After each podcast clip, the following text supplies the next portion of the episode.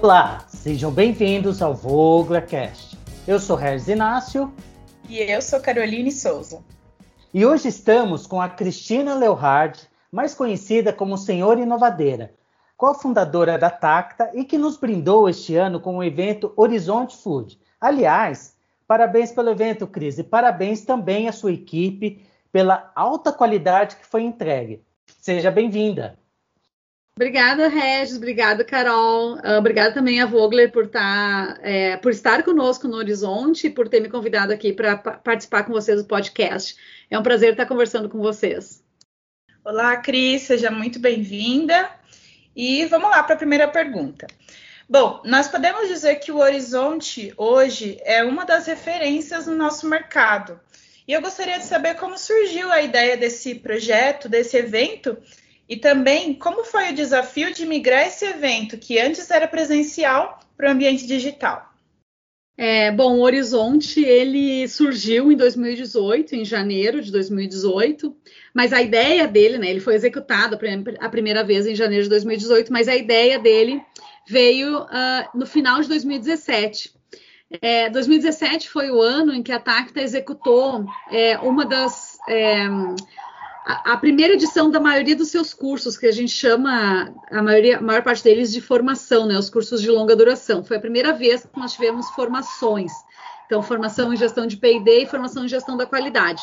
Então, nós vínhamos, no final do ano de 2017, nós vínhamos de uma jornada com pessoas da área de pesquisa e desenvolvimento, de qualidade, regulatórios da indústria de alimentos, uma jornada de vários meses de contato, de educação, de conversas, e a gente percebeu que uh, o ano ia começar, 2018 ia começar, e que vinha um monte de tendências por ali, vinha um monte de mudanças, não só tendências de consumo, mas também, por exemplo, mudanças na legislação, né, mudanças de te novas tecnologias que vinham pela frente, e que aquela galera que tinha conversado com a gente ao longo do ano a gente tinha focado mais a, a conversa com essa turma no, no, sentido de gestão, né? Como é que eu melhoro os meus processos, como é que eu faço gestão de pesquisa e desenvolvimento ou de qualidade, como é que como eu faço para acompanhar a legislação, entre outros aspectos da gestão. Então, a gente tinha focado muito no presente, na realidade, naquilo que aquelas pessoas já trabalhavam na época. Então, quando foi chegando o final de 2017, a gente começou a perceber que Talvez a gente precisasse ter um fórum onde coubesse falar sobre o futuro, não só sobre o presente. Onde quem, por exemplo, precisasse se organizar, precisasse entender, uh, precisasse ter um panorama global sobre o que aconteceria naquele ano para frente, pudesse ter um, um, evento que fizesse esse recorte, né? E isso precisava acontecer no início do ano, porque eu preciso, no início do ano, é, claro que muito do planejamento das empresas acontece até no ano anterior, mas no início do ano, notadamente, a gente também, né, dá essa, passa o Réveillon aí, dá essa respirada e pensa, bom, o que, que vai acontecer esse ano, né? O que, que tem de mudança que vem por aí? A gente achou que isso era importante, que a gente, que a gente fosse criar esse momento em que nós fôssemos discutir o futuro da área de alimentos. É, então, o Horizonte nasce em 2018 com essa proposta de ser um fórum para falar sobre o futuro dos alimentos naquele ano, algo bem palpável, bem acionável, algo que as pessoas que estivessem ali pudessem de fato agir. Não que não seja importante olhar o futuro mais distante, até a gente tem algumas atividades dentro do evento para fazer isso, mas a gente sempre foca mais naquilo que está acontecendo, que é palpável, que as pessoas têm condições de agir dentro do ano. E a gente, um, segundo pilar do evento, quando a gente pensou, né, lá em 2017, quando a gente pensou o horizonte, a gente também entendeu que toda vez que a gente vai para um fórum, né, uh, da área de alimentos, esse fórum é muito setorizado. Então, a gente tem fóruns específicos da área de qualidade, a gente tem fóruns específicos da área de inovação, nós temos fóruns específicos do pessoal de marketing, a gente tem fórum específico para quem é de PD. É, e isso faz com que, ao invés do mercado de alimentos avançar como um todo, como um sistema, que no final das contas ele é um sistema, faz com que cada uma dessas áreas receba informações fragmentadas e não uma, uma informação sistêmica. Então, muitas vezes a pessoa não tem o conjunto total de informações para tomar suas decisões. Então, desde o início, o Horizonte sempre foi um fórum multifocal. A gente, assim, quando alguém me diz assim, ai meu Deus, o evento tem palestra de tudo quanto é coisa, de qualidade regulatórios marketing e gente falando de tendências, é muita mistureba. E eu, toda vez que alguém me fala isso como uma possível reclamação, eu fico muito feliz porque é justamente isso. A gente acha, por exemplo, que o pessoal de marketing tem que escutar sobre regulatórios e que o pessoal de regulatórios também tem que escutar sobre as tendências de consumo. Essas é, faz parte um pouco da visão da Tacta sobre como, as, como a indústria de alimentos, como o sistema de alimentos vai avançar, o fato de que essas áreas precisam interagir mais, né? Que a gente tem que sair dos silos e começar a entender que nós fazemos parte de um sistema complexo e não adianta eu mudar só lá uh, um pouquinho do que eu faço lá na qualidade, sendo que no marketing as coisas continuam iguais ou vice-versa, né? Então a ideia mais ou menos surgiu daí. E aí os desafios, né, de migrar o evento presencial para o digital, para nós, uh, o principal desafio foi que o Horizonte é um evento experiencial, assim, as pessoas passam por experiências. É, não é um evento só de ficar sentado escutando palestras. A gente sempre teve, desde o primeiro Horizonte em 2018, a gente sempre teve experiências diversas no evento. Então, a gente tem a experiência de assistir palestras, perguntar, participar da, da, da, dos debates, claro, isso é normal. A gente tem a experiência das pessoas interagindo entre si. A gente tem a experiência da mesa da inovação. Nós temos a experiência uh, da exposição, onde a gente tem né, todos os patrocinadores, inclusive aí a Conosco, expondo seus produtos, as suas soluções os seus processos e aí também essa experiência de contato com fornecedores de alta tecnologia do mercado. E também temos uma experiência no final do evento, dos dois dias, que é o Construindo Horizontes, que é um momento em que, ao invés da gente ficar escutando o que, que o pessoal que está lá no palco tem a dizer sobre o futuro do mercado de alimentos, a gente escuta o que, que a plateia tem a dizer sobre isso. Então, a gente quer tirar da plateia os insights da plateia porque sim, eles vão para o evento para ser impactados por esse conteúdo, para aprender, mas eles também trazem uma bagagem gigantesca. A gente tem gerentes, diretores, fundadores de empresas, né, empreendedores, pessoas, é, influenciadores, pessoas que pensam o mercado e o sistema de alimentos, sempre são os nossos palestrantes ou são participantes do evento. A gente tem pessoas de altíssimo nível, né?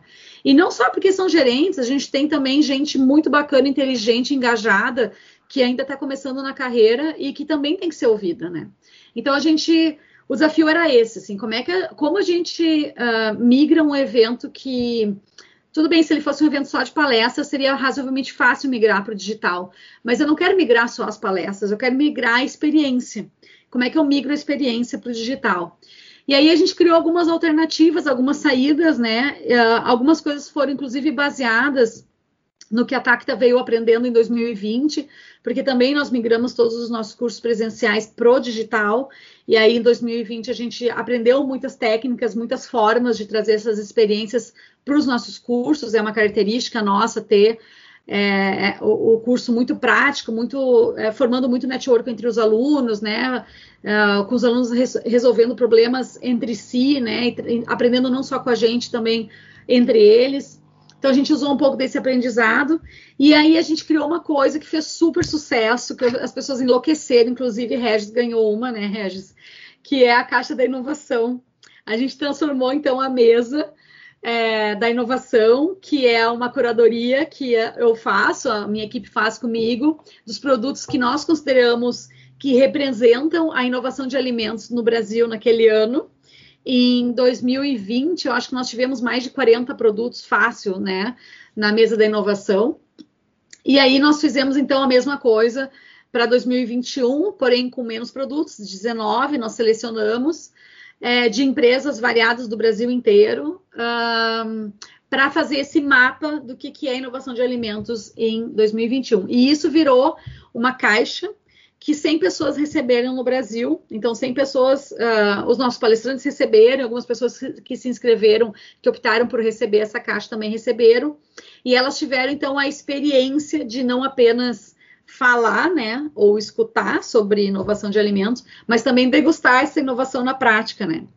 E eu sempre gosto de dizer que uh, a, a, mesa da inovação ou a caixa da inovação não necessariamente é o conjunto dos alimentos mais inovadores do Brasil, não é isso é um mapa da inovação de alimentos no Brasil. E, de fato, a inovação de alimentos no Brasil ela tem vários, é, vamos dizer, níveis. Né? Então, tem alimentos bem inovadores, super inovadores, com propostas incríveis.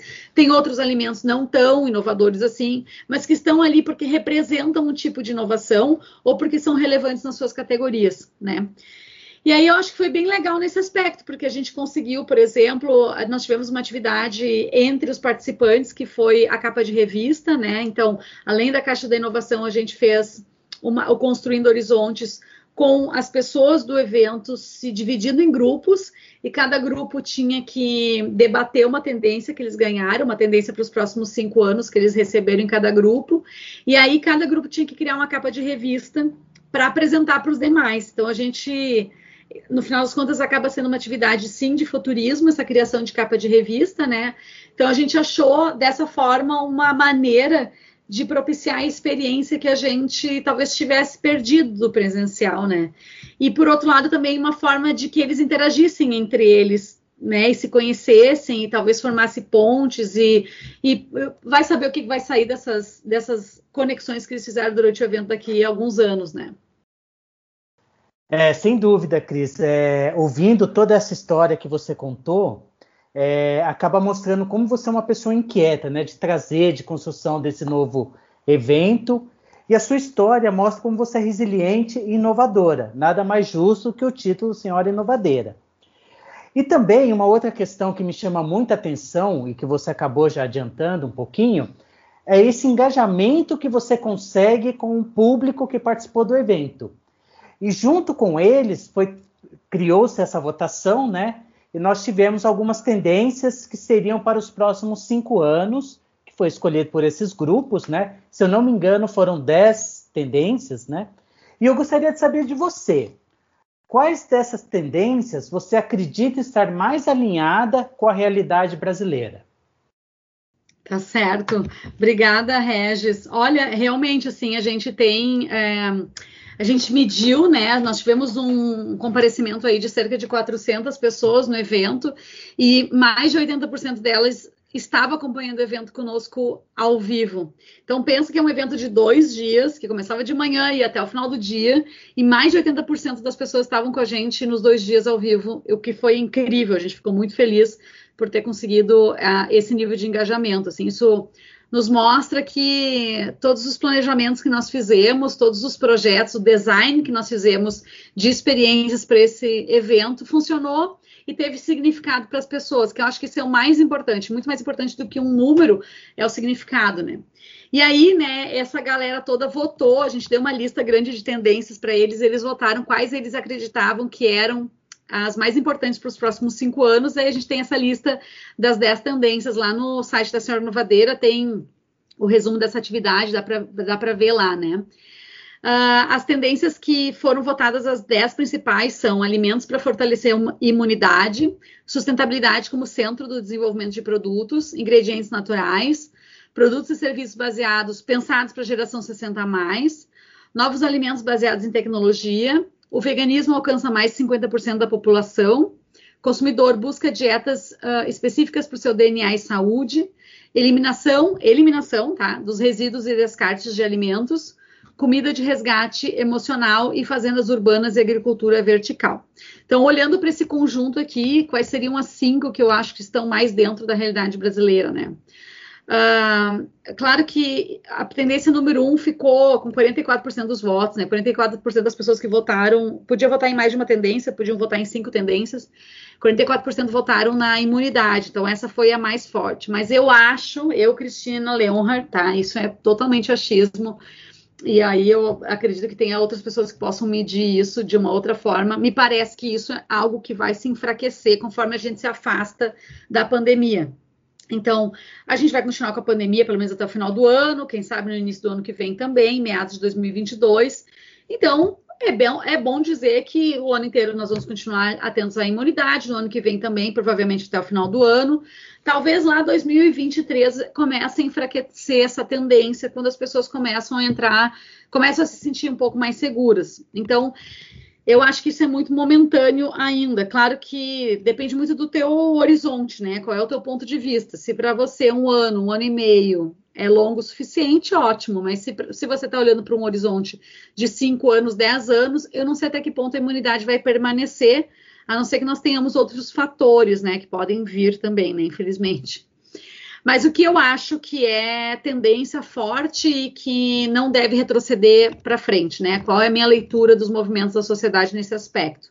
Para mim, sustentabilidade é, uma das questões é, é, que tendências que se interlaçam entre si me parecem que dão sinais mais fortes, né? Então, a sustentabilidade se interlaça com ingredientes naturais, que se interlaça com o veganismo, por exemplo, né?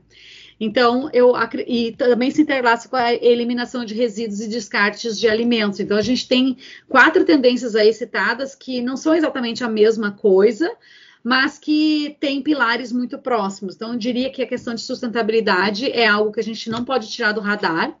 E aí, uh, ontem mesmo eu estava falando sobre isso numa, numa turma de desenvolvimento de novos produtos na Universidade Federal do Rio Grande do Sul. Que a gente tem que lembrar, né, quem trabalha em P&D e está escutando podcast, que sustentabilidade não é igual à embalagem, né? A gente de P&D muitas vezes faz isso tinha uma turma lá que estava apresentando um produto, e aí um dos pilares da marca era sustentabilidade. Daí falaram isso e falaram de embalagem até o final da apresentação e não falaram de mais nada além de embalagem. Né? Então a gente tem que tomar um cuidado com isso, de reduzir né, a conversa sobre sustentabilidade à questão embalagem, que obviamente é importante, mas a gente também tem que expressar a sustentabilidade de outras formas, né? A gente tem que estar tá falando de consumo de água, consumo de energia, é, preservação do ecossistema, preservação da biodiversidade, né? A gente tem que estar tá falando da própria origem e destinação dos ingredientes, né? A gente tem um designer que fala muito sobre essa questão do design para um novo mundo, que é o design na inovação social, que é o Enzo Manzini, e ele fala que a gente tem que planejar, né? A gente tem que desenhar, a gente tem que fazer o design para produção e para desprodução. Então, a gente deveria, dentro, para em inglês, né? Eu nem sei se produção é a, é a melhor, melhor tradução, é, é design for assembly e for disassembly. Para que a pessoa possa depois, a gente tem que já na concepção do produto, no desenvolvimento do produto, que a gente incorpore elementos não só de como o produto vai ser usado e como ele tem que ser criado, mas também de como esse produto vai ser regenerado para a natureza quando ele terminar de ser utilizado, né? E aí eu acho que essa é uma preocupação que eu vejo pouco ainda nas áreas de pesquisa e desenvolvimento. Sustentabilidade fica muito no final do processo, não está dentro do briefing lá de P&D. Acho que então sustentabilidade, ingredientes naturais, toda a questão de clean label, né? Acho que também é uma, uma, uma caminho sem volta, né? Um, Produtos e serviços pensados para a geração 60 a mais, eu acho que essa é também uma das grandes oportunidades de desenvolvimento que nós temos. É um pouco, talvez, uh, complexo desenvolver para essa geração, mas não é impossível. Até porque, uh, eu, eu, digo complexo porque, número um, é, são pessoas talvez que é, mais alheias ainda a alimentos processados e que talvez fossem gostar mais de comer uma comida uh, próxima ao, ao, que eles reconhecem como comida de conforto, ao que eles reconhecem como comida de uh, real, vamos dizer assim, entre aspas, né? É, e aí tem uma outra complexidade que é a questão de eles não querem se ver estampados nas, nos rótulos. A gente não, eles não são pessoas, as pessoas com mais de 60 anos não são pessoas necessariamente acamadas, né? Então aquela imagem do velhinho não é uma imagem que vende. Ao mesmo tempo, não são jovens, eles sabem que eles não, são, eles não têm 20, 30 anos, nem querem ser vistos dessa forma. Então, você conciliar né, a, essa questão do ponto de vista de marketing, acho também um desafio.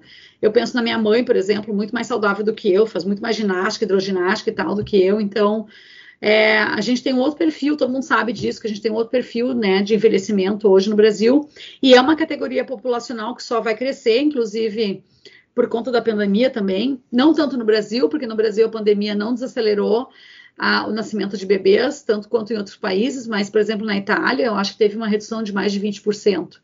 Né? Então, a gente vai ter efeitos da pandemia também é, na curva, na distribuição da curva demográfica, né? Então, eu falei de sustentabilidade, ingredientes naturais, produtos e serviços baseados na geração 60 mais. Eu acho que o veganismo também, né, entra junto lá com a sustentabilidade, com os ingredientes naturais também. A questão do veganismo ela permeia. A gente vai continuar crescendo em uh, população vegana por vários motivos. Eu ainda acho que o motivo mais presente no Brasil é o alto índice de pets que nós temos, né? O Brasil é o maior mercado de pets do mundo. Acho que a gente tem 58 milhões de cachorro, cachorro, cachorros, né, registrados como pets, fora cachorros de rua, né? Mas falando só de cachorros que estão, cachorros que estão associados a uma família. Uh, e, eu, e, me parece que esse, esse mercado cresce muito também porque a nossa relação com os animais foi mudando conforme é, a relação com os pets cresceu também, né? Então, essa é uma das questões que eu vejo que, que vai continuar crescendo, né?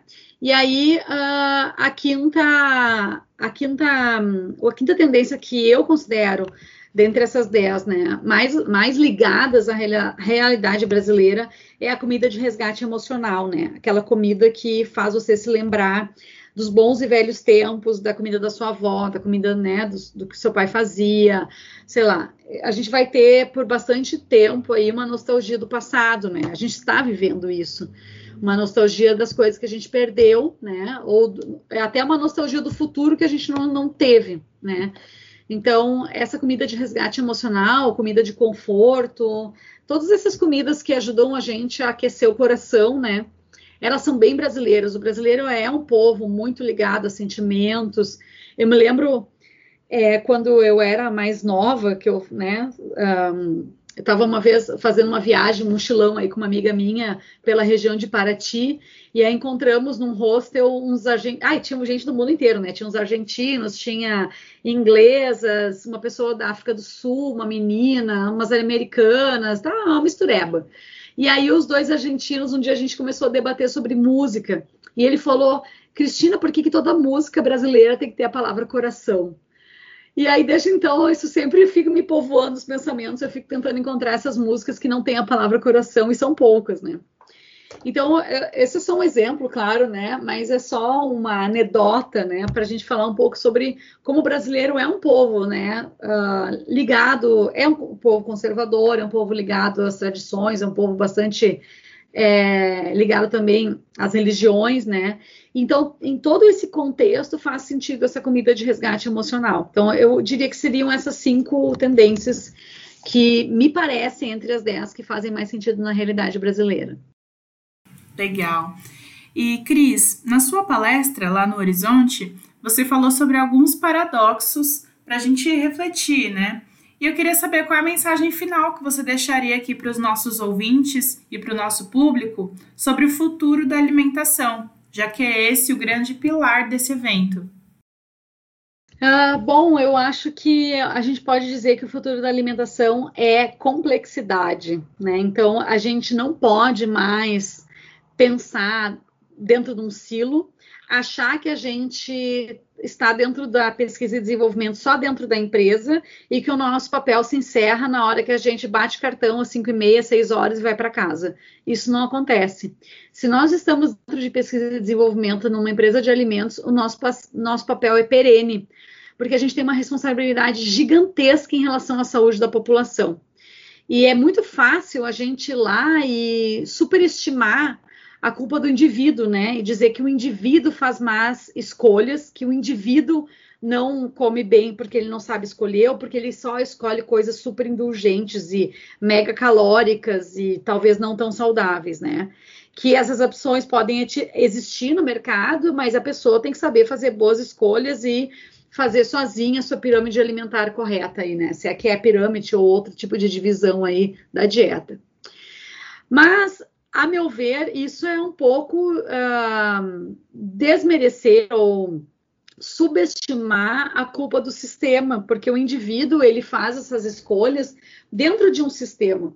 Então, se o sistema oferece para ele apenas opções que não são adequadas do ponto de vista de saúde, apenas, por exemplo, apenas é, opções que são ultra indulgentes, o sistema não favorece que o indivíduo tome as melhores decisões da vida dele. Então, muitas vezes a gente faz isso, né? A gente lá e vai lá e aponta o dedo para as pessoas, dizem, diga, dizemos que elas não sabem fazer boas escolhas, enquanto que a gente está ofertando para o mercado, como indústria, como área de pesquisa e desenvolvimento, só, só produtos com talvez baixa densidade nutricional. É, e aí é por isso que eu digo que o futuro é a complexidade. A gente tem que sair dessa coisa assim muito linear de dizer ah, o meu papel é desenvolver o produto e acabou, e começar a entender que estamos imersos num sistema alimentar extremamente complexo, no qual algumas mexidinhas que a gente faz na nossa empresa, e isso cada vez mais, isso é cada vez mais verdade quanto maior for a empresa, algumas mexidinhas que eu faço na minha empresa podem impactar muito o mercado e podem impactar muito o futuro das pessoas, né? Se a gente for pensar, uh, hoje a gente pode, a gente está vendo o crescimento, né, significativo de opções de carnes veganas, ou, ou na verdade não, é, não todas veganas, carnes vegetarianas, né, ou análogos à carne vegetarianos. E todos esses análogos a carnes vegetarianas se colocando como uma opção mais saudável, né?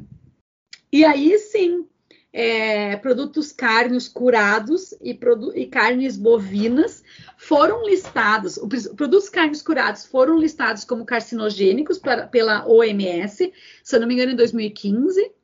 E produtos carnes, aliás, e carnes bovinas, né, carnes vermelhas, foram listados como potencialmente carcinogênicos, mais ou menos na mesma época, se eu não me engano, juntos, inclusive. Então, sim, deixar de comer carne, carne curada, produtos carnes curados, talvez seja realmente a gente um, é, buscar dietas mais saudáveis. Porém, né, a gente tem que ir um pouco adiante, né? Se nós somos técnicos na área de alimentos, se nós somos pessoas inteligentes, que eu tenho certeza que todos aqui somos, a gente tem que sair um pouco dessa questão do rótulo, né, de carcinogênico e entender quão carcinogênico né? Então, por exemplo, você comer, se não me engano, 50 a 80 gramas de produtos carnes curados todos os dias, você tem que comer todos os dias uma salsicha, uma, uma sei lá, um presunto, uma, um salame, faz o seu, uh, a sua chance de aumentar o câncer de colo, uh, o câncer. Uh, ah, é um câncer no, na região baixa intestinal, agora não me lembro exatamente o nome dele, mas faz aumentar a, a incidência desse câncer em 18%. Enquanto se você fumar um cigarro, a sua, o aumento de probabilidade da incidência do câncer de pulmão é de 2.500%. Então, compara 18% com 2.500, a primeira coisa. Então, a gente tem que começar a entender um pouco mais profundamente aquilo do qual a gente fala. E a segunda, a câncer retal, né? Colo retal. É, agora veio a palavra. E a segunda coisa que eu queria trazer é que, tudo bem, a gente primeiro tem que entender o que, que é esse carcinogênico. E a segunda coisa, a gente tem que entender pelo que, que a gente está trocando. Porque a gente também tem uma linguagem, né, de que essas carnes análogas à carne, essas carnes vegetarianas análogas à carne, são mais é, sustentáveis. Mas se elas são feitas de grãos que hoje estão desmatando a Amazônia, elas talvez não sejam tão sustentáveis assim. Grãos cuja produção faz com que o desmatamento da Amazônia aumente. Então, talvez elas não sejam tão sustentáveis assim. Então, veja que é bem complexo tomar essa decisão. Então, é por isso que eu peço aos meus colegas, né, quem trabalha na área de pesquisa e desenvolvimento, visionários e visionárias de alimentos, que saiam do pensamento linear, que saiam do pensamento preto e branco, que saiam desse, desse pensamento assim, até um pouco simplista, que acha que um mais dois é igual a três, e comece a ver que no mundo real, no ecossistema onde a gente vive, a gente tem muita complexidade. E que as decisões que nós tomamos lá em pesquisa e desenvolvimento, as decisões que a gente toma para fazer uma formulação, uma receita de novo produto, as decisões que a gente toma para o processo, para as embalagens, elas podem cascadear coisas lá na frente que a gente nem percebe. Então, só voltando ao exemplo das carnes análogas, o que, que, será que vai acontecer daqui a 10 anos quando todo mundo tiver migrado, ou todo mundo não, quando uma boa parte da população tiver migrado para o consumo dessas carnes e o consumo começar a se tornar significativo, né? É, até que ponto a gente migrou para as formulações corretas? Até que ponto a gente migrou para os ingredientes corretos, os mais saudáveis? Será que a gente trocou algo que talvez não era tão saudável assim por outro algo que também não era tão saudável assim? Então, eu sei que tem uma variação bastante grande entre as suas formulações. Eu tenho certeza que a Vogler tem formas de ajudar as pessoas aí a desenvolverem olhando também esse longo prazo e olhando para a questão de nutrição, que é super importante, vai permear as nossas decisões daqui para frente. Mas eu conclamo, então, os meus colegas que trabalham em P&D a levar em consideração é, esses, um, essas consequências né, uh, para o sistema de alimentos, que muitas vezes são geradas por uma decisão de ter usado a embalagem A e não a embalagem B. Acho que essa era a mensagem final assim, que eu queria deixar para vocês. Nossa, você acabou dando uma aula aqui no final também, né? E quando a gente fala de carnes, carnes é sua praia, se eu não me engano. Bom, Cris, muito obrigado pelo bate-papo, por esse tempo que você disponibilizou para nós e até a próxima. Obrigado, gente. Eu agradeço a participação no, no podcast da Vogler. Obrigada, Cris. Obrigada, Regis. E obrigada a todos os nossos ouvintes. Para saber mais sobre os ingredientes e soluções que oferecemos ao mercado, acesse nossas plataformas digitais. Basta pesquisar por Vogler nas redes sociais e YouTube e você poderá acompanhar conteúdos sobre os mais diversos segmentos da indústria de alimentos. Até a próxima segunda-feira, aqui no Voglercast.